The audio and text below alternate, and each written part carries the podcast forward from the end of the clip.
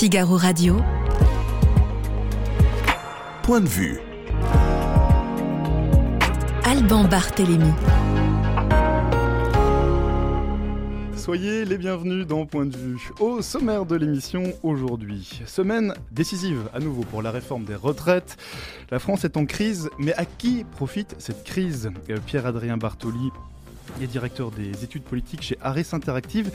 Il sera avec nous pour nous donner son point de vue euh, dans un instant. C'est une maladie peu visible ensuite dont nous allons parler. Elle touche pourtant des milliers de Français. Nous parlerons de la maladie de Parkinson. Marie-Laure Welter est neurologue. Elle nous dira pourquoi il est important d'en parler.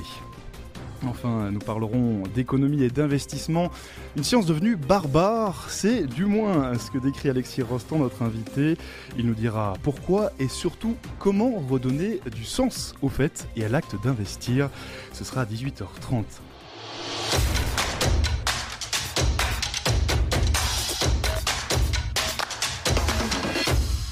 Soyez les bienvenus dans le studio du Figaro. Et bonjour Pierre- Pierre-Adrien Bartoli. Bonjour. Vous êtes euh, le directeur des études politiques chez Harris Interactive.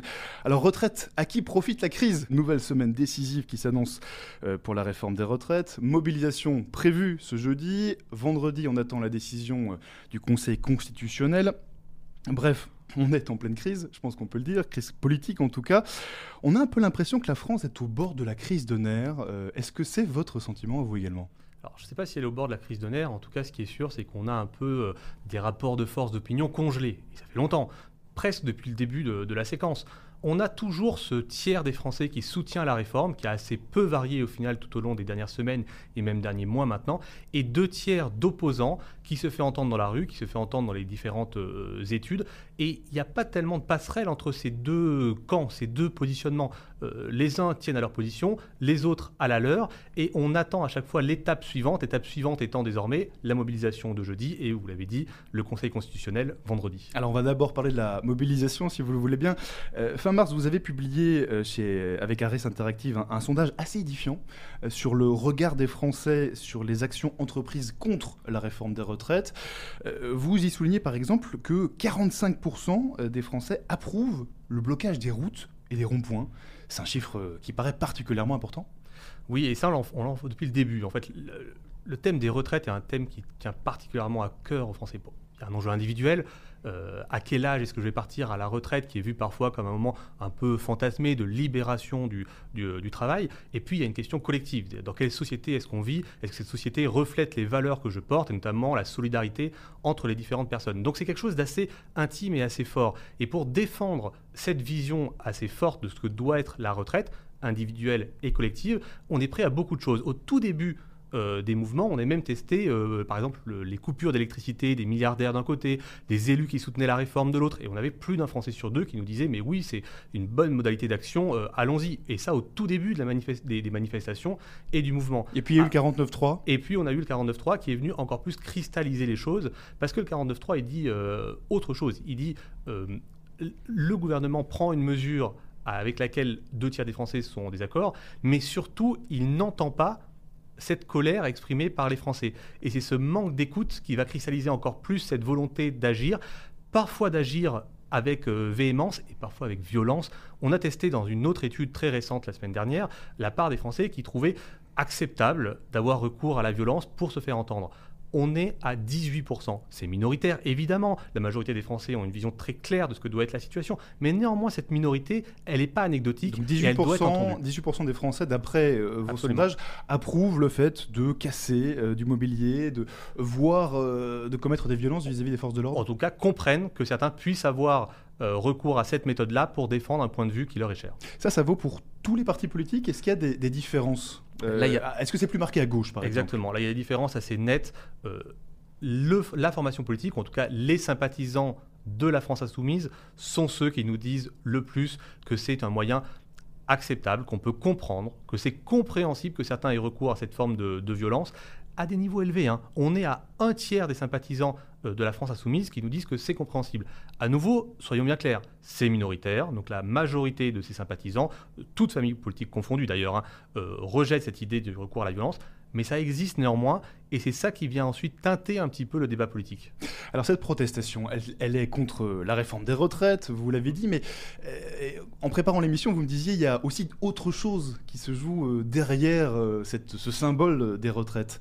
Qu'est-ce qu'il y a exactement derrière cette contestation, derrière ce mouvement qui déferle sur la France depuis près d'un mois?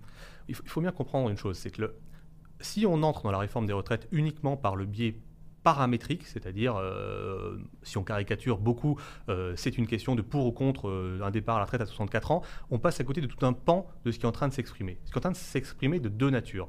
Premièrement, quelle société est-on en train de nous construire pour demain?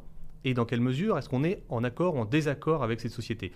L'idée qu'il y a derrière, c'est qu'on a envie de vivre dans une France solidaire. Et une France dans laquelle on remettrait en cause ce d'âge de départ à la retraite et ses modalités de départ à la retraite, c'est une France qui paraît, tort ou à raison, à nouveau, moins solidaire pour les Français, d'où cette, euh, cette opposition assez forte. Et puis un deuxième élément, et c'est un élément qui rejoint un terreau qui est déjà très favorable à ce type de, de réaction, euh, c'est le sentiment d'être invisible. Qu'est-ce qui a nourri les Gilets jaunes? C'est évidemment des enjeux euh, de difficulté à circuler, de prix de l'essence, mais c'est aussi beaucoup le sentiment d'être marginalisé, de ne pas être pris en compte par le pouvoir, notamment le pouvoir central. Il y a même un enjeu géographique assez fort, ça a été beaucoup euh, étudié.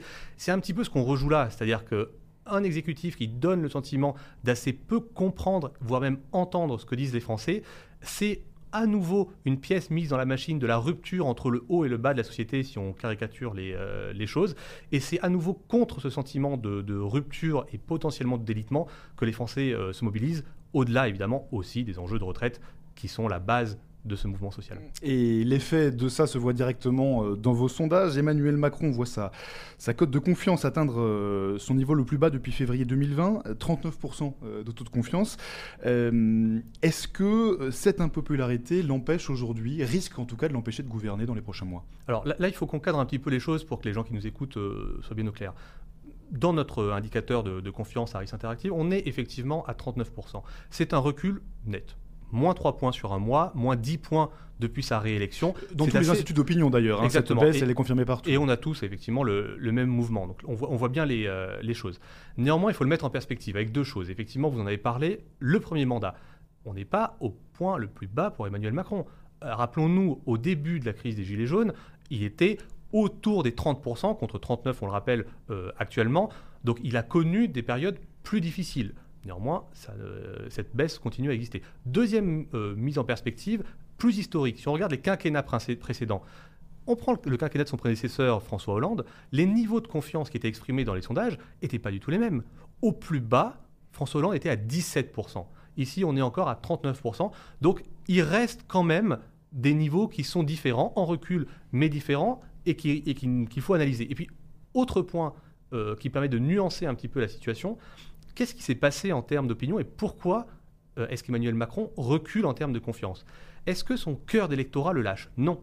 Non, son cœur d'électorat le suit encore. En réalité. Absolument. D'ailleurs, il n'est pas le seul à subir cette baisse. Hein. Tous les membres de son gouvernement euh, subissent une baisse euh, dans vos indices de confiance. Oui, mais dans l'opinion, tous les membres du gouvernement, la Première ministre et le Président de la République tiennent assez bien auprès de son socle politique ils tiennent aussi pas mal auprès des républicains. Les sympathisants, les républicains, au final, ne euh, sont pas des grands fans d'Emmanuel Macron, mais néanmoins, à plus d'un sur deux, lui font confiance pour mener la bonne politique pour le pays. Alors d'où vient cette, euh, baisse? Pas des extrêmes, parce qu'on était déjà très bas dès le départ. Elle vient du centre-gauche. C'est en fait tous ces électeurs dont on a assez peu parlé, qui sont historiquement des PS, un peu écologistes parfois, qui voyaient Emmanuel Macron plutôt d'un bon oeil à la fin de son premier mandat et au début de son second mandat, et qui là, à l'occasion de la réforme des retraites, se sont dit, mais au final, ce président de la République, certes, il ne suscite pas une défiance très forte de notre part, mais néanmoins, il a l'air de mener une politique et de vouloir tracer une perspective pour le pays qui est assez loin de ce qui est notre socle de valeurs, et peut-être qu'on va moins le soutenir à l'avenir que ce qu'on l'a fait jusqu'à présent. Et cette baisse de confiance, elle vient non pas de son cœur d'électorat, mais justement de ses sympathisants de centre-gauche. Ces mêmes sympathisants de centre-gauche, ils sont euh, majoritairement opposés aujourd'hui à la réforme des retraites? Absolument, et le point de crispation, il est là. Hmm. Alors, euh, Pierre-Adrien Bartoli, euh, on arrive du coup sur le terrain politique. là, on, vient de parler du fait que Emmanuel Macron baisse dans les sondages, même si je vous entends, c'est une baisse qui reste somme toute mesurée. politiquement, à l'heure actuelle, à qui profite cette période de tension? Il y a deux types d'acteurs différents. Il y a un acteur directement lié au conflit que sont les syndicats. Les syndicats, ils n'échappent pas à la crise de confiance des corps intermédiaires en France. Hein. Ils, la prennent eux aussi de, plein fouet. Mais les syndicats, ils sont revenus d'une situation qui était bien pire hier que celle qu'ils connaissent aujourd'hui. Il faut se rappeler qu'à peu près à la période de Noël, on avait les grèves dans les raffineries, et on avait, qui n'était pas complètement de leur fait d'ailleurs, euh, les grèves à la SNCF, qui ont marqué l'opinion très fortement, et leur image euh, dans les différentes études d'opinion était autour des 30% de confiance. Donc on était quand même à un niveau assez bas, et qui reflète à peu près la moyenne des autres acteurs de ce, de ce type-là.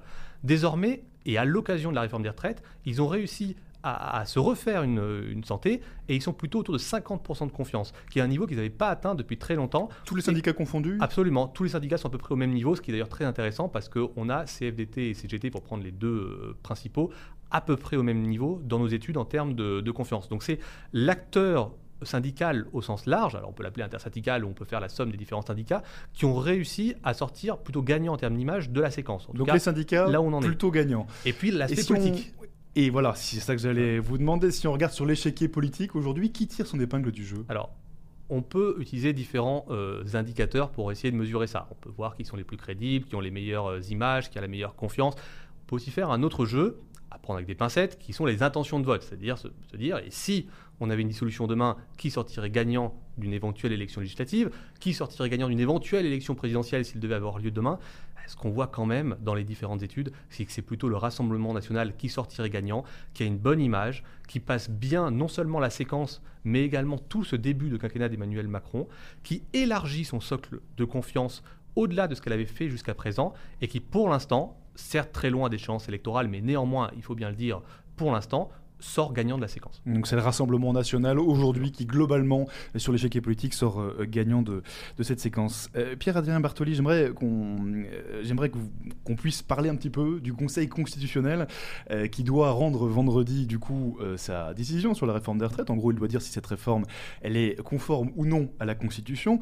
on a presque l'impression que cette décision qui a priori est, purement juridique, les, sages de la Cour constitutionnelle a priori sont des juristes euh, ou en tout cas ils font profession de, euh, donner et de, donner le droit, on a l'impression qu'ils ont presque un rôle politique aujourd'hui. Est-ce que vous partagez cette impression?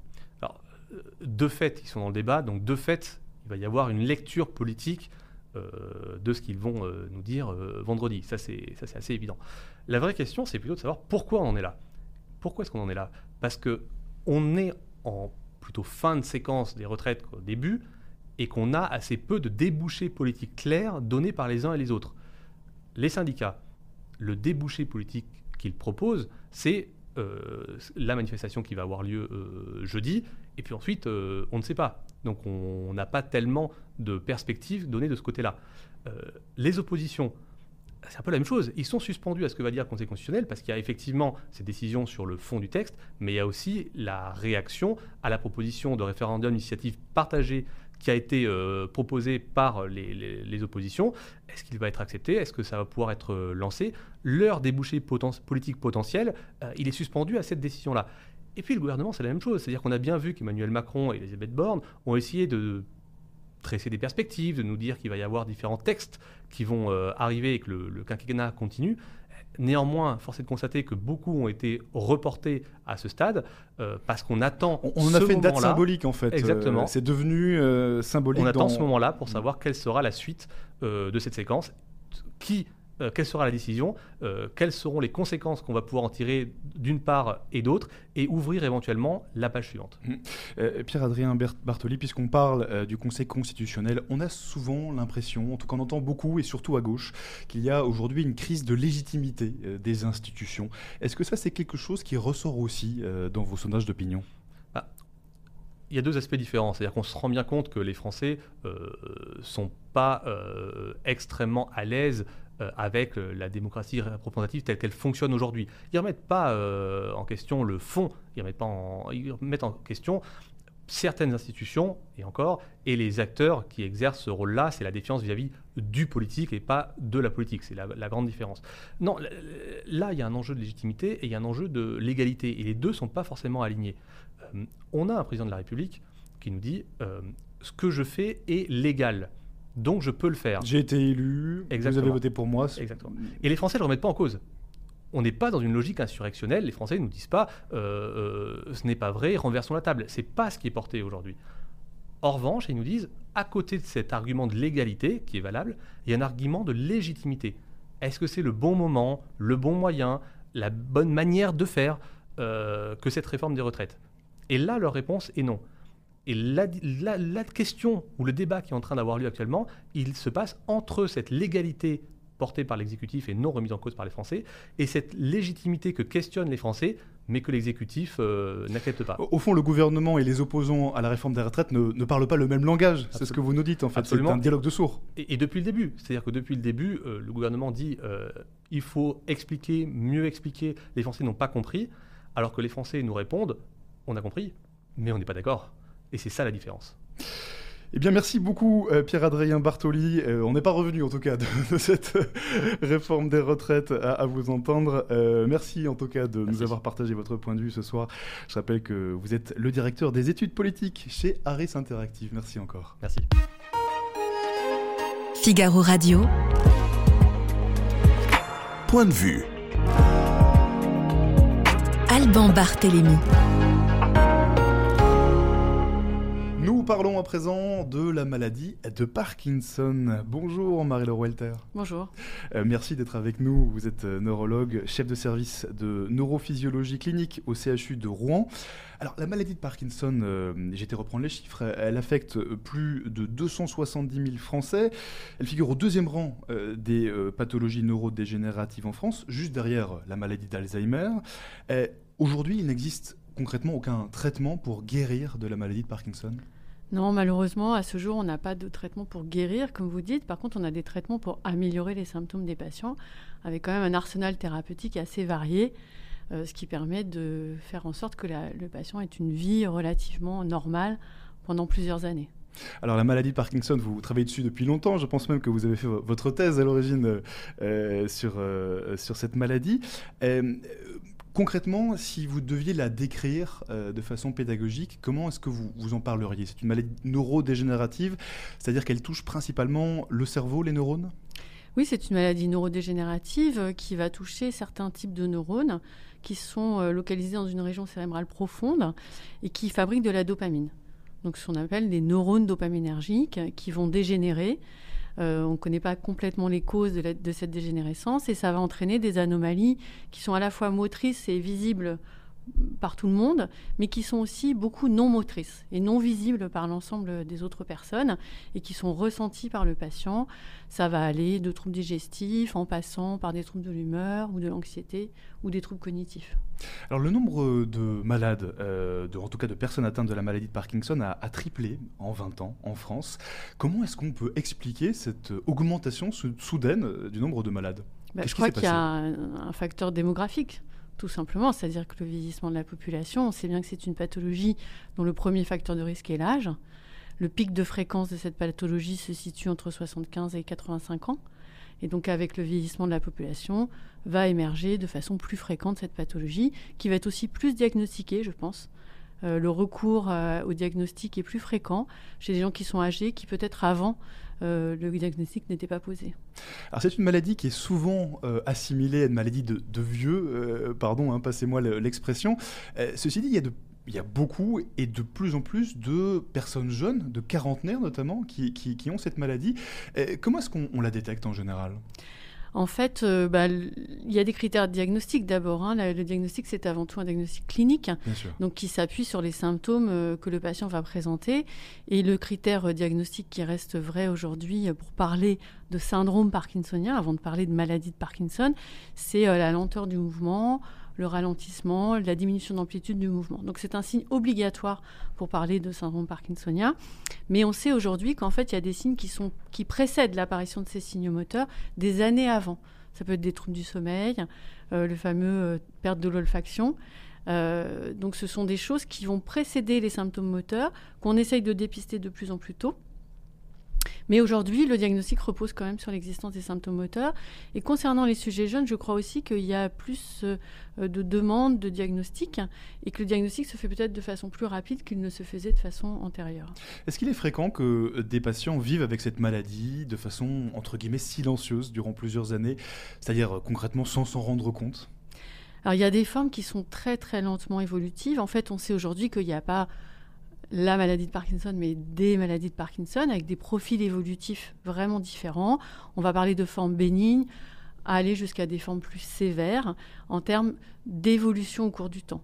Donc il y a des formes, par exemple, génétiques qui vont évoluer très très très très très très lentement, qui peuvent commencer très tôt dans l'âge et ne se révéler sur le plan symptomatique, ou en tout cas où les gens vont ressentir un handicap de façon tardive, et donc un diagnostic plutôt tardif.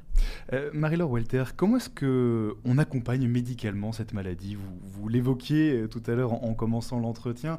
Euh, j'ai lu qu'il existait plein de, choses différentes. Par exemple, vous allez jusqu'à faire appel aux, jeux vidéo pour aider à la rééducation. tout à fait. ça, vous avez bah, concrètement, comment est-ce qu'on accompagne les bah, malades? La première étape, c'est quand même de, remplacer cette perte dopaminergique. C'est-à-dire que les symptômes sont présents, ils sont gênants pour le patient, donc il a besoin d'un support, euh, un complément de dopamine. Ça, veut dire des médicaments? Ça veut dire des médicaments qui vont être euh, pris par voie orale. Il y a différentes formes, il y a des patchs, des comprimés par voie orale, différents types galéniques, formules, en fonction du patient, de son âge, de sa gêne. Enfin, il y a plein de choses qui vont entrer en ligne de compte. Ça, c'est la première étape. Après, évidemment, l'activité physique, c'est obligatoire à toutes les étapes de la pathologie, que ce soit au tout début des symptômes jusqu'à l'étape la plus évoluée. Et la difficulté pour ces patients, en fait, c'est de maintenir au cours du temps la rééducation parce que ça nécessite de faire tout le temps au moins 150 minutes par semaine, donc à, à raison de 2-3 séances. Et c'est une maladie chronique, donc c'est pour toute la vie. Donc c'est compliqué pour les patients de garder cette motivation à maintenir l'activité physique, pour les thérapeutes de proposer des nouveautés. Hein. et donc euh, les jeux vidéo qu'on essaye de mettre en, place, c'est pour pas pour pallier, mais pour accompagner ces patients et accompagner les thérapeutes dans cette prise en charge qui est obligatoire, qui est l'activité physique. Pour revenir aux, médicaments, euh, ces traitements médicamenteux, est-ce qu'ils entraînent des effets secondaires? Alors oui, euh, comme tout traitement, malheureusement, à partir du moment où on a une action biologique, on a potentiellement des effets secondaires. Donc, euh, concernant les traitements euh, dopaminergiques, qui sont la première ligne de médicaments, euh, on peut avoir, en particulier sur certaines formes galéniques, ce qu'on appelle des troubles, une espèce d'over-effet sur les mouvements. C'est des gens qui vont avoir des mouvements anormaux, c'est-à-dire qu'ils vont plus bouger qu'ils ne le devraient, ou des over-effets sur le plan comportemental, ce qu'on appelle des troubles du contrôle des impulsions avec certains types de médicaments. Donc un comportement un peu excessif euh, d'achat compulsif, euh, de jeu, euh, par exemple. parlons un petit peu de la recherche, si vous le voulez bien. Vous y êtes vous-même pas mal investi, je, je crois. Est-ce que des progrès ont été réalisés dans la connaissance de cette maladie, dans le traitement de cette maladie ces dernières années? Alors je crois qu'il y a plusieurs points. D'abord, effectivement, sur le plan de ce qu'on appelle la physiopathologie, c'est-à-dire essayer de comprendre les mécanismes qui sont à l'origine de cette mort neuronale. Au cours des dernières années, il y a eu quand même pas mal d'avancées, que ce soit sur la compréhension euh, de l'impact de certains euh, facteurs génétiques en particulier, euh, les facteurs environnementaux, hein, on entend beaucoup parler des pesticides, et puis aussi comment ces différents facteurs vont modifier le fonctionnement de la cellule nerveuse. Ça, c'est sur la compréhension de la maladie, de son fonctionnement La compréhension des mécanismes, quels sont les mécanismes qui vont induire la mort neuronale. c'est important de comprendre parce que ce qu'on voudrait traiter, c'est à ce niveau-là, c'est-à-dire d'être capable d'intervenir avant ou en tout cas au tout début de la mort neuronale, pour éviter cette dégénérescence et la poursuite de cette dégénérescence chez les patients. Ça, c'est la première chose. Après, sur le plan euh, médicamenteux, on va dire, euh, euh, en termes de médicaments pour les patients, il y a énormément de recherches cliniques sur des molécules très très très importantes. Il y a beaucoup de molécules qui sont testées à ce qu'on appelle à des phases précliniques, c'est-à-dire ou sur cellules ou sur animal, un modèle d'animal parkinsonien. Puis après, qui vont être testées en première intention chez des patients pour voir si on a quelque chose qui se dessine, si c'est bien toléré, ne serait-ce que la tolérance, est-ce qu'on peut le donner à un malade? Et puis après, la phase suivante, c'est de le tester sur des grandes populations pour en déterminer l'efficacité. Et si vous voulez, il y a un écrémage continu entre la phase sur la paillasse et avant qu'on arrive à la phase d'efficacité chez le patient. Mais il y a énormément de pistes thérapeutiques sur les 20 dernières années, et en tout cas sur les 10 dernières années.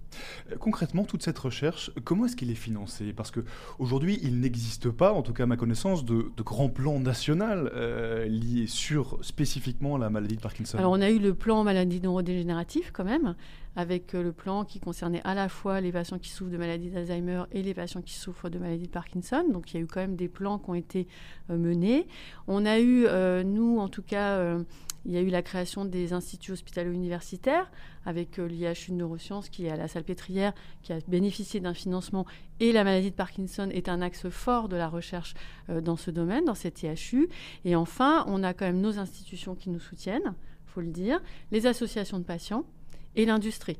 Donc nous, en tant que chercheurs, on va aller chercher dans tous les domaines et on a aussi euh, des collaborations internationales. Euh, on a des projets qui sont financés à l'international. Mmh. Euh, sachant que concrètement, c'est tout de même une, maladie qui touche 270 000 environ hein, patients aujourd'hui en France. Peut-être un peu moins que 270 000, mais en tout cas, c'est en progression de toute façon. Un ordre de grandeur hein, mmh. à l'échelle de la population. Marie-Laure Welter, Parkinson, c'est aussi une maladie que l'on cache parfois pour ne pas être socialement montré du doigt. Est-ce que le regard sur cette maladie euh, a évolué ces dernières années? Est-ce que vous avez eu ce sentiment? Alors c'est pas moi qui pourrais le mieux le dire, je pense que c'est les patients qui pourraient mieux que le dire. Les patients que vous rencontrez? Je pense qu'il y a moins de stigmatisation et je pense qu'il y a quand même moins ce, sentiment de honte que décrivaient beaucoup les patients quand moi j'ai commencé il y a une trentaine d'années.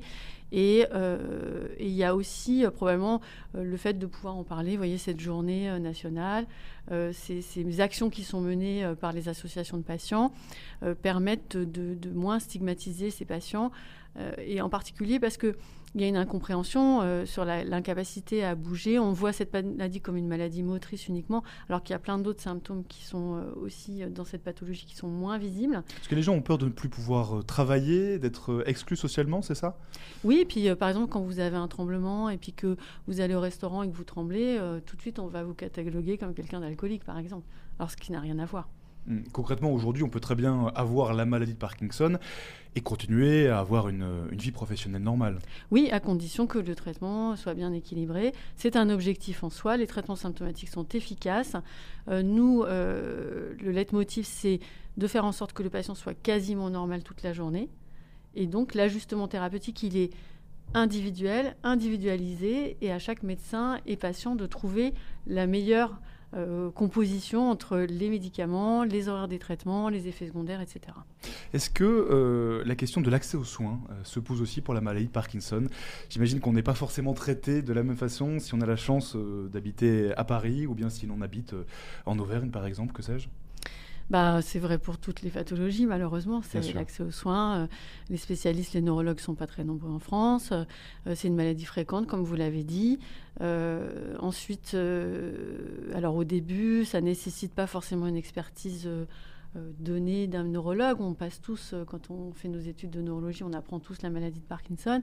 Mais à certains niveaux d'évolution, ça peut nécessiter de l'expertise, et en particulier les traitements de second recours, de seconde ligne que ce soit médicamenteux, chirurgicaux, hein, on n'en a pas parlé, mais il y a plein d'autres euh, thérapeutiques un peu plus complexes à mettre en œuvre qui se font dans des centres experts. Mmh. Euh, il y a des associations qui existent, vous l'avez dit, hein, euh, aujourd'hui c'est la journée mondiale de la maladie de Parkinson, et il y a de nombreuses associations comme France Parkinson par exemple, qui essayent au quotidien de, parler de cette maladie, de la faire connaître, de faire connaître le, quotidien de, de, ces patients. Est-ce que c'est important pour vous, justement, euh, d'en parler? Qu'est-ce que ça peut apporter des journées mondiales comme ça? Bah, Je crois qu'il y a plusieurs aspects. D'abord, il y a un, euh, bah, comme vous l'avez dit, c'est-à-dire euh, pour les patients, de sentir que quand même, il y a un support, qu'on est à côté d'eux et qu'à l'échelle nationale, on les accompagne dans, dans, dans, cette difficulté. Deux, pour le grand public, comprendre la maladie, savoir qu'est-ce que c'est, quelles sont les difficultés, sans connaître tout parfaitement, mais en avoir conscience. Euh, trois, bah, ça permet aussi euh, de mettre en avant la recherche. Et euh, comme vous l'avez dit, nous, on a beaucoup de supports pour faire de la recherche, on a toujours besoin de supports financiers, et ça ouvre aussi sur certaines personnes, ils vont donner à cette occasion, et ça va nous aider à avancer dans le dans l'accompagnement de ces patients. Euh, concrètement, quelqu'un qui, craindrait d'être atteint de cette maladie aujourd'hui, il peut faire ses dépistages euh, en hôpital tout simplement? Bah, Il suffit d'aller voir un neurologue. Hmm. On n'est pas obligé d'aller à l'hôpital. Oui, une consultation, ça suffit. Hein. Vous pensez qu'on pourra un jour guérir cette maladie? J'espère. Vous y travaillez en tout cas? Oui, oui. Enfin, moi, je pas forcément sur euh, le domaine très cellulaire et moléculaire, mais euh, oui, oui, j'espère. Après, il apparaît quand raisonnable, c'est un peu euh, toujours la question qu'on se pose sur tout ce genre de mal... enfin sur toutes ces maladies, mais je crois que si on arrive déjà à ralentir l'évolution de façon significative, ce serait un grand pas. La guérison, c'est l'apanage aujourd'hui des infections, par exemple, avec l'antibiothérapie, dans toutes les pathologies chroniques. Euh, on essaye le maximum de ralentir l'évolution, et en particulier en neurodégénératif. Mmh, c'est le traitement qui est la priorité, si je vous comprends bien. Bah, en fait, le traitement, il, est de trois, il y a trois axes. C'est, euh, comme vous dites, la guérison. Ce serait quelque chose qui empêcherait, qui arrêterait euh, totalement la dégénérescence neuronale et qui rétablirait un fonctionnement normal. Donc, qui réparerait, quoi, d'une certaine façon. Le deuxième axe, c'est ralentir. C'est-à-dire qu'une maladie qui va progresser de façon un peu inexorable, bah, qu'elle progresse moins vite. Et puis le troisième axe, c'est la symptomatique, c'est ce qu'on a aujourd'hui. Eh bien, merci beaucoup Marie-Laure Welter. Je rappelle que vous êtes euh, neurologue, chef de, chef de, service de neurophysiologie clinique au CHU de Rouen. Merci beaucoup d'être euh, venu nous parler de la maladie de Parkinson. Figaro Radio. Point de vue. Alban Barthélémy. L'économie peut-elle avoir une conscience? C'est notre thème à présent. Bonjour Alexis Rostand. Bonjour. Vous êtes euh, diplômé d'HEC, spécialiste de l'investissement, enseignant également, et auteur de ce petit livre. Euh, ça s'appelle L'économie, science barbare, point d'interrogation, une philosophie de l'investissement, euh, et c'est aux éditions Baleine. Alors, euh, Alexis Rostand, beaucoup de choses dans votre livre, mais il y a beaucoup de questions de la perte de sens. Euh, perte de sens dans le travail, dans le domaine financier, euh, depuis les crises de 2008, de 2020. Est-ce qu'on peut parler, selon vous, de crise morale? Ah, Certainement, oui, certainement. On parle beaucoup de crise, crise protéiforme, enfin crise de l'économie, crise de la dette, crise du sens. Et en effet, je pense que un des propos de mon livre, enfin l'objet de recherche, c'est justement de suggérer des outils de, réponse à cette crise morale. Et, pour ça, en, partant d'un premier constat qui, moi, en tant qu'enseignant, m'a animé dans l'enseignement que je, fais, les, cours que je propose, euh, c'est qu'assez paradoxalement, alors que, euh, en effet, euh, les étudiants, notamment les jeunes générations actuellement, sont animés par une quête de sens assez radicale parfois, euh, paradoxalement, ils, disposent assez peu d'outils, euh, ce qu'on appelle d'outils moraux, enfin disons de références conceptuelles, ce qui tient au fait que ce qu'on appelait les humanités, la culture générale, progressivement été un peu euh, délaissée, voire négligée dans les, dans les, dans les cursus éducatifs. Et voilà, et donc un, point de départ de, ma réflexion, de ce, petit cours dont le, livre est une, est, un, est une résultante, c'est d'essayer de revenir aux sources, aux sources de la morale, de la philosophie, et, et pour justement suggérer des pistes de lecture et des outils de, de, comment dire, de recherche de sens à, ces étudiants en particulier. Quoi. Alors, on va y revenir dans le détail avec vous. Euh, euh, d'abord, euh, Alexis Rostand, un petit mot sur votre livre. vous utilisez le mot barbare, l'économie science barbare. c'est un mot qui peut sembler brutal. vous l'utilisez, vous l'utilisez ici dans un sens très précis. Ah oui, tout à fait. Alors, j'ai, l'origine de ce, de ce terme, qui en effet est assez choquant, hein, même dans, dans, dans, dans, le titre. Euh, elle se trouve dans deux livres par lesquels je commence mon, propos. Un premier livre de, euh, de Jean-François Maty qui s'appelait La barbarie intérieure, et dans lequel Jean-François Maty fait une sorte de, travail assez, complet sur, euh, sur le phénomène de la barbarie, qui n'est pas le barbare au sens on l'entend classiquement, c'est-à-dire l'invahisseur qui vient, tout, tout saccager, mais qui est en fait soi-même, d'une certaine manière, le souci de l'âme et ce qu'il appelle la dissociation de l'être. Et donc, est barbare, d'être un peu dissocié. Et, euh, par exemple, euh, pour être très, très pratique, euh, l'étudiant en fin de cursus qui cherche un sens à sa vie, à sa démarche, notamment dans manière, en matière d'investissement, mais qui est face à une sorte de fragmentation de son propre être, enfin qui a du mal à, à, mettre du sens dans son agir économique. donc, est barbare, l'être dissocié, c'est-à-dire le, finalement l'être, nous tous, qui, qui, a un peu perdu le sens de l'âme et de l'unité, qui est une sorte de synonyme. Et l'autre, livre euh, par lequel je commence également est un livre qui m'avait pas mal marqué, que j'avais lu il y a dix ans, euh, d'Alan Bloom, qui est un, philosophe, un professeur euh, de philosophie américain, qui avait écrit un livre en français traduit L'âme des armées, et qui justement déplore un peu la disparition des humanités, des références classiques dans les cursus éducatifs, et qui contribue de son point de vue à cette barbarie, c'est-à-dire à, la production d'êtres un peu, un peu autoréférencés et un peu, euh, un peu coupé des racines morales et anthropologiques. Alors, couper des racines euh, anthropologiques et puis dissocier, euh, ça c'est justement la façon dont, vous décrivez l'économie au début de votre ouvrage. Vous dites que l'économie est devenue une sorte de, dialecte auquel plus personne n'y comprend rien. pour quelle raison exactement? À cause de cette dissociation justement? Bah, il y a plusieurs raisons. Cette dissociation est en quelque sorte une, résultante, mais il y a probablement un facteur prédominant qui est le fait que l'économie euh, s'est affirmée comme une science quasi autonome et elle l'a fait d'autant plus volontiers qu'elle est considérée comme étant une, discipline à succès. Enfin, nous tous, nous devons d'une certaine manière notre bien-être au succès des lois économiques. Et, et, à partir de ça, ça a sans doute favorisé cette logique un peu autoréférentielle, euh, purement technicienne, euh, qui fait que l'économie, assez progressivement, s'est coupée finalement de la logique et de la philosophie dont elle était pourtant issue. Donc en effet, cette, cette, économie science euh, euh, maîtresse euh, a, probablement par en quelque sorte péché d'orgueil, c'est pensé comme une science quasi parfaite, traversée par la référence à des modèles mathématiques. Et voilà, ce petit travail de, mise en perspective historique vise très modestement à essayer de remettre les choses en perspective et la rattacher à ses racines initiales. Oui, vous vous rappelez que la finance, l'économie, ce n'est pas une science exacte, justement. Ah, tout à fait, ça, ça l'est. Euh, d'autant moins que euh, je pense que c'est une, citation que je prends d'un des, économistes que je cite de l'école autrichienne, euh, qu'on ne peut pas faire d'expérience en laboratoire avec des hommes, que l'avenir n'est pas, pas, pas sûr et qu'on ne peut pas, on ne peut pas plaquer des modèles mathématiques sur, sur des agirs économiques. Donc l'économie d'abord une science de l'action euh, et elle, implique euh, la personne dans son intégralité, qui est un adjectif que je remploie assez souvent. Et donc en effet, elle, ne, peut pas, elle ne peut pas considérer l'homme comme un pur robot, et, euh, et d'où la nécessité d'essayer d'appréhender l'homme dans toute son intégralité et euh, dans sa dimension personnelle, anthropologique, euh, morale. On va revenir hein, à, cette idée d'intégralité parce qu'elle est centrale euh, dans votre livre. Alexis Rostand, vous, vous remontez tout d'abord dans votre ouvrage, et j'aimerais vous entendre là-dessus, à l'origine de l'investissement. vous rappelez avec Benjamin Graham que l'investissement, c'est différent de la spéculation, ce n'est pas la même chose. Ah, tout à fait. On revient aux bases. Oui, tout à fait. Et alors, encore que c'est pour enfin, suggérer le débat, mais en effet, chez Benjamin Graham, ce que je conteste un peu après, euh, il, dissocie complètement, enfin, il distingue l'investissement, qui est, euh, qui est classiquement euh, considéré comme le fait de, discerner, de prendre le temps pour investir sur le temps long, ce qu'en investisseur on appelle l'investisseur value, de la spéculation, qui au contraire se focalise sur le court terme et l'arbitrage pour tirer, parti d'une défaillance de marché. Donc en fait, classiquement, on oppose les deux. Euh, or, euh, euh, fondamentalement, et j'en reviens en effet au grec, le terme de spéculation, spéculo, c'est l'homme qui voit loin. C'est en grec, c'est la tour.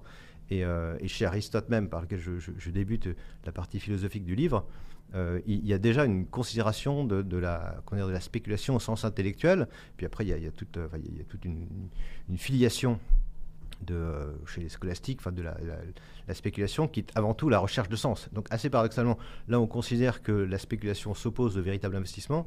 Si on en revient aux sources, on peut trouver cette lecture qui consiste à dire qu'au contraire, la spéculation c'est d'abord le souci de l'âme avant d'être euh, l'arbitrage sur les marchés à court terme. Une autre euh, peur que l'on entend euh, très souvent aujourd'hui, c'est cette crainte de l'effondrement, de l'effondrement de la société. alors là aussi, vous rappelez que c'est une, une, peur, en tout cas une réflexion ancienne. Vous citez les, travaux de Joseph Tinter. en 1988, il, il, a carrément étudié l'effondrement, ce qui ne date pas complètement d'hier, avec un point commun, notamment, c'est l'énergie. Tout à fait. Et alors, il y a une partie du, du livre, et puis même plus généralement, la, philosophie, si on, prend Montaigne, c'est c'est apprendre à mourir. Et il y a dans tout euh, questionnement métaphysique le sens de la fin dernière, le sens de sa propre finitude en tant qu'homme et en tant que société. En effet, il y a un, thème qui, moi, m'a beaucoup intéressé toujours, euh, et qui, d'une certaine manière, trouve aujourd'hui une forme de résurgence dans l'investissement responsable, dans le souci d'intégrer les externalités euh, négatives dans le calcul et dans tout ce qu'on appelle la finance climatique. Euh, le fait d'être confronté à, là encore, une autre crise, qui est la crise, euh, énergétique. Et donc le fait de, se référer à Tainter et à quelques autres historiens, euh, je trouve ça intéressant parce qu'ils étudient des, variétés d'exemples de civilisations qui se sont effondrées pour essayer d'en déterminer les causes et la matérialisation des phénomènes. Et en effet, chez Tainter, il y a cette loi qu'il extrait, qu'il formalise de, du rendement marginaux décroissant, où il dit, pour, simplifier, qu'au-delà d'un certain degré de complexité de n'importe quel système, le système absorbe tellement d'énergie qu'il s'effondre. Et sauf à trouver une source d'énergie alternative abondante, la société est condamnée. Et en effet, donc c'est, ça il l'a écrit en, en 88, ça a été retraduit en français, et puis il analyse euh, toutes les sociétés, des Mayas, évidemment, à l'Empire romain. Et il y a des constantes euh, qu'il arrive à tirer de ça. Et aujourd'hui, je pense que c'est très, très pertinent, très actuel, parce qu'on sent tous qu'on est un peu confronté à, la fin d'un système probablement hyper, euh, hyper consommateur d'énergie, qu'on anticipe une fin de l'abondance, sur laquelle on a vécu pendant des années. et, donc, ça pose naturellement des problèmes moraux. Et euh, un des problèmes étant évidemment la, fin, l'effondrement possible de notre système, euh, ce que l'investissement responsable veut en quelque sorte conjurer. Alors vous citez euh, les travaux de ces historiens, vous expliquez la teneur de, leurs travaux, et puis vous faites le parallèle avec ce qu'on vit aujourd'hui, notamment avec la guerre en Ukraine. Est-ce qu'on manque de recul pour analyser ce qui se passe sous nos yeux au quotidien? On manque de connaissances oui, de l'histoire. Par définition, on, manque de recul sur, sur nous-mêmes. Et, et, ceci dit, un des, Hein, une, des, vertus du, temps long de, l'interrogation euh, philosophique, c'est d'essayer de, mettre en perspective sur, euh, des durées très, longues euh, et d'élargir le champ de vision. Donc très certainement, on, manque d'une compréhension globale des, phénomènes, mais néanmoins il y a un mérite à s'interroger sur, notre propre destinée.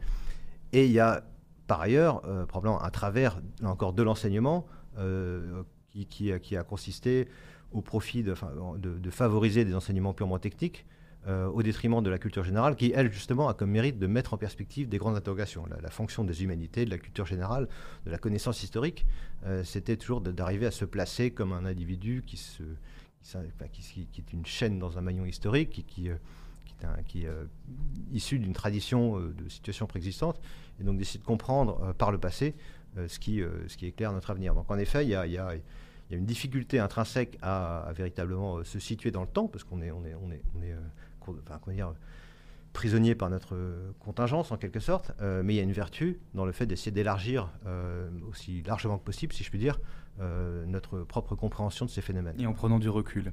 alors Alexis Rostand, vous parlez dans votre ouvrage d'histoire, vous parlez de philosophie aussi, vous l'avez déjà un peu dit, vous, vous convoquez les philosophes, René Girard, Hans Jonas. Concrètement, en quoi la philosophie euh, peut nous aider et voir plus clair en économie et en investissement? Alors c'est une, une, bonne question. Il y a, alors c'est vrai qu'intuitivement, on, se dit, euh, et Pierre Delezin qui fait la préface commence, je crois, par ça, que euh, l'économie, la, la, philosophie n'a pas forcément d'outils à apporter pour parler d'investissement. Parce que oui, à la base, ça semble pas complètement. Voilà, ça semble assez, assez étranger. or, or, pas nécessairement, parce que quand on, quand on s'interroge, enfin quand on lit quelques, déjà quelques, quelques auteurs, à commencer par Aristote, que je recite, il est, souvent question d'économie et même d'investissement. Donc j'essaie d'exhumer de, certains textes la référence même à l'investissement, donc chez Aristote, Xénophon, et puis et, parce qu'il n'y a, pas de raison euh, dans les systèmes philosophiques complets que l'économie, que l'investissement soit, euh, euh, soit exclu du champ de la réflexion. Donc, j'essaie de dire qu'il y a nécessairement des liens, et des liens qui sont euh, qui sont explicités dans certains textes que je, que je, que je cite. Et au-delà de cette connaissance des textes, il y a naturellement un, la, enfin, la, philosophie est un outil de notre propre compréhension, de notre propre souci de l'âme, notre, propre, comment dire, encore je parlerai d'intégralité, notre propre vocation à trouver du sens dans ce qu'on fait. et, à cet égard, certains des philosophes que je cite, en tout cas moi à titre personnel, et c'est le cas chez les étudiants auxquels j'enseigne, et j'espère plus largement au travers de ce, livre auquel j'invite les auditeurs à, se référer, euh, il y, a des clés de lecture euh, riches. Typiquement, vous citiez René Girard. Et euh, René Girard, qui est un philosophe ben, qui, est mort en 2015, que j'ai beaucoup apprécié, beaucoup lu, assez largement oublié aujourd'hui, mais qui propose une lecture des phénomènes économiques très pertinente au travers de, sa, de, la théorie du désir mimétique.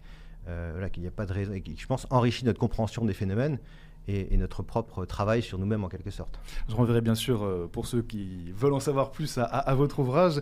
Euh, Alexis Rostand, vous, avez cité plusieurs fois l'idée d'investissement intégral, de personnes intégrales.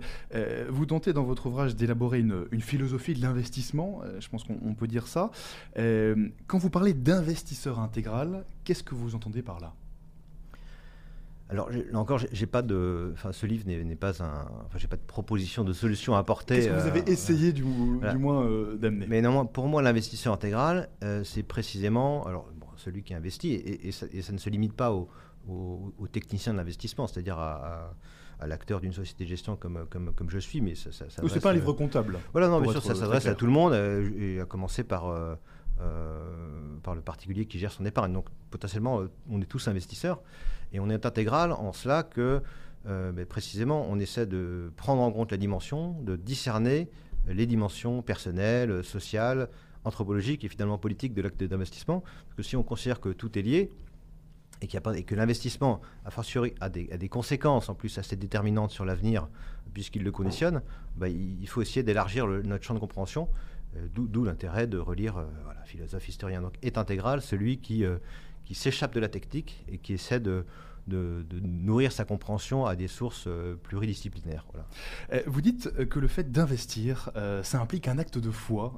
c'est quelque chose qui est, enfin, c'est assez peu courant de, dire ça. Qu'est-ce que vous entendez par là? Bah, assez, assez, assez naturellement. si on, reprend l'acte d'investissement tel qu'il est, enfin, disons trivialement, euh, c'est donc allouer une somme, un capital en vue d'un bénéfice futur. donc ça, présuppose une, de, se, de, se, de, se, poser dans le temps, enfin de, déterminer sa situation dans le temps et d'anticiper l'avenir. Et la, foi, c'est précisément ça. La, foi en l'avenir, c'est la, foi en quelque chose, c'est espérer, euh, être dans l'espérance, espérer que quelque chose advienne. Et dans le cas de l'investissement, euh, aussi trivialement que ça puisse paraître, et on peut l'appréhender plus largement, bah, ça, ça, suppose d'avoir confiance en l'avenir. littéralement, la, foi, c'est la confiance et l'investissement. Et, donc, de ce point de vue-là, un acte, un acte de foi. Alors, pas nécessairement euh, cantonné à son approche chrétienne, hein, c'est pas, de la théologie en tant que telle, euh, mais néanmoins, ça m'a paru tellement naturel, euh, et je, crois que je conclus le livre par ça, qu'il fallait précisément le, formuler, et ce qui renvoie à la dimension finalement métaphysique de, l'acte d'investissement, parce que la foi est un, acte qu'on pose qui, renvoie la à notre propre être. Et donc l'investissement, de ce point de vue-là, euh, est métaphysique. Alors ce n'est pas un livre de théologie, euh, Alexis Rostand, que vous avez fait, on, est d'accord. Euh, et en même temps, est-ce que dans l'économie, dans l'investissement aujourd'hui, il manque, selon vous, une, une, dimension spirituelle, ou en tout cas une dimension verticale? Bah, je, vous faisiez référence à la nécessité d'une approche qui soit intégrale. Est-ce que cette intégralité, elle demande aussi une forme de verticalité? Bah, Moi, je, je, pense, et, et, et elle est... Enfin, déjà, le si on définit l'intégralité par rapport à ce qu'elle n'est pas, et la verticalité par rapport disons, à une pure horizontalité, le fait d'être enfermé dans le, dans le, dans le moment, dans, sa propre subjectivité, si, pour employer un, terme philosophique, euh, oui, nécessairement, je pense que la verticalité est une condition d'un dépassement de ça, et donc de la foi et de l'espérance, d'un point de vue chrétien encore. Donc je pense que euh, face à la, à la, tentation un peu barbare de se satisfaire de son propre outil et d'en être finalement un peu l'objet, donc c'est toute la toute la philosophie de la technique. Hein, c'est comment la technique finalement se, substitue à nous et comment euh, typiquement l'intelligence artificielle remplace l'homme, hein, pour, faire très court. Euh, ben, à ça, il faut opposer, euh, me semble-t-il, la nécessité de se dépasser. Et pour ça, la verticalité, le point de fuite, que ce soit Dieu ou une, autre référence, me semble indispensable. Oui, vous citez l'encyclique Caritas in Veritate, par exemple, de, de Benoît XVI dans votre livre. C'est important aussi d'amener une dimension théologique, spirituelle? Oui, bien sûr. Euh, oh, ça, tient au fait que, euh, il se trouve qu'avant ce livre, j'avais un peu travaillé sur les aspects de, l'investissement du point de vue de la doctrine sociale, donc ça a nécessairement un peu enrichi ce travail. Euh, et en effet, et notamment dans Caritas in Veritate, où il y a un certain nombre d'idées qui elles-mêmes sont, puisées aux, sources de la sagesse grecque et, de l'héritage de la doctrine sociale, mais qui sont utiles pour, voilà, pour éclairer notamment cette idée de l'économie du don, et que l'économie ne, peut pas se limiter au pur calcul économique, mais qu'il y a nécessairement une, part de gratuité qui est la condition de son propre fonctionnement. Donc en effet, il y a, quelques... Euh, moi-même, avant de... avant de faire ce travail, je n'avais pas forcément lu les encycliques, euh, et, donc j'ai trouvé là-dedans des idées euh, qui me paraissaient intéressantes, et euh, et, qui ont enrichi ma réflexion et que je peux mettre en correspondance avec, euh, en l'occurrence, l'acte d'investissement qui, demeure le, fil rouge de, ce travail. Et en parlant d'enrichir la, réflexion, euh, votre bibliographie, par ailleurs, à la fin de, l'ouvrage, elle est riche. vous incitez, vous invitez en tout cas le, lecteur à, creuser par lui-même après, à aller faire comme vous, à aller lire les, les textes. dernière question, Alexis Rostand. Vous êtes plutôt optimiste sur l'évolution de l'économie, de la société en général? Oh, ça, je ne saurais pas dire si je suis optimiste. Hein, ni pessimiste d'ailleurs, c'est, je crois que c'est la formule de, Raymond Aron. Enfin, qu'on soit l'un ou l'autre, on est hémiplégique. Mais euh, non, en tout cas, j'ai pas de raison d'être pessimiste. Vous avez foi en l'avenir. Euh, parce que oui, parce que par, par définition, l'espérance suppose de se projeter dans l'avenir, dont on ne sait pas exactement ce qui sera. Euh, on peut regretter évidemment le passé, on peut regretter notamment la disparition d'une forme de culture générale, mais l'espérance, enfin une, forme de joie, elle passe par cette, cette idée finalement assez simple euh, qu'il suffit de lire des livres pour y retrouver tout ce qu'on, l'absence qu'on déplore et donc euh, qu'on retrouve le sens. Et donc de, ce point de vue-là, je suis plutôt, euh, plutôt joyeux et plutôt plein d'espérance pour autant que les, gens, sur ce sujet en particulier d'ailleurs, fassent les, Et les gens iront lire votre livre. Du coup, ça s'appelle L'économie, science barbare, une philosophie de l'investissement et c'est publié aux éditions Bolène. Merci beaucoup, Alexis Roxan.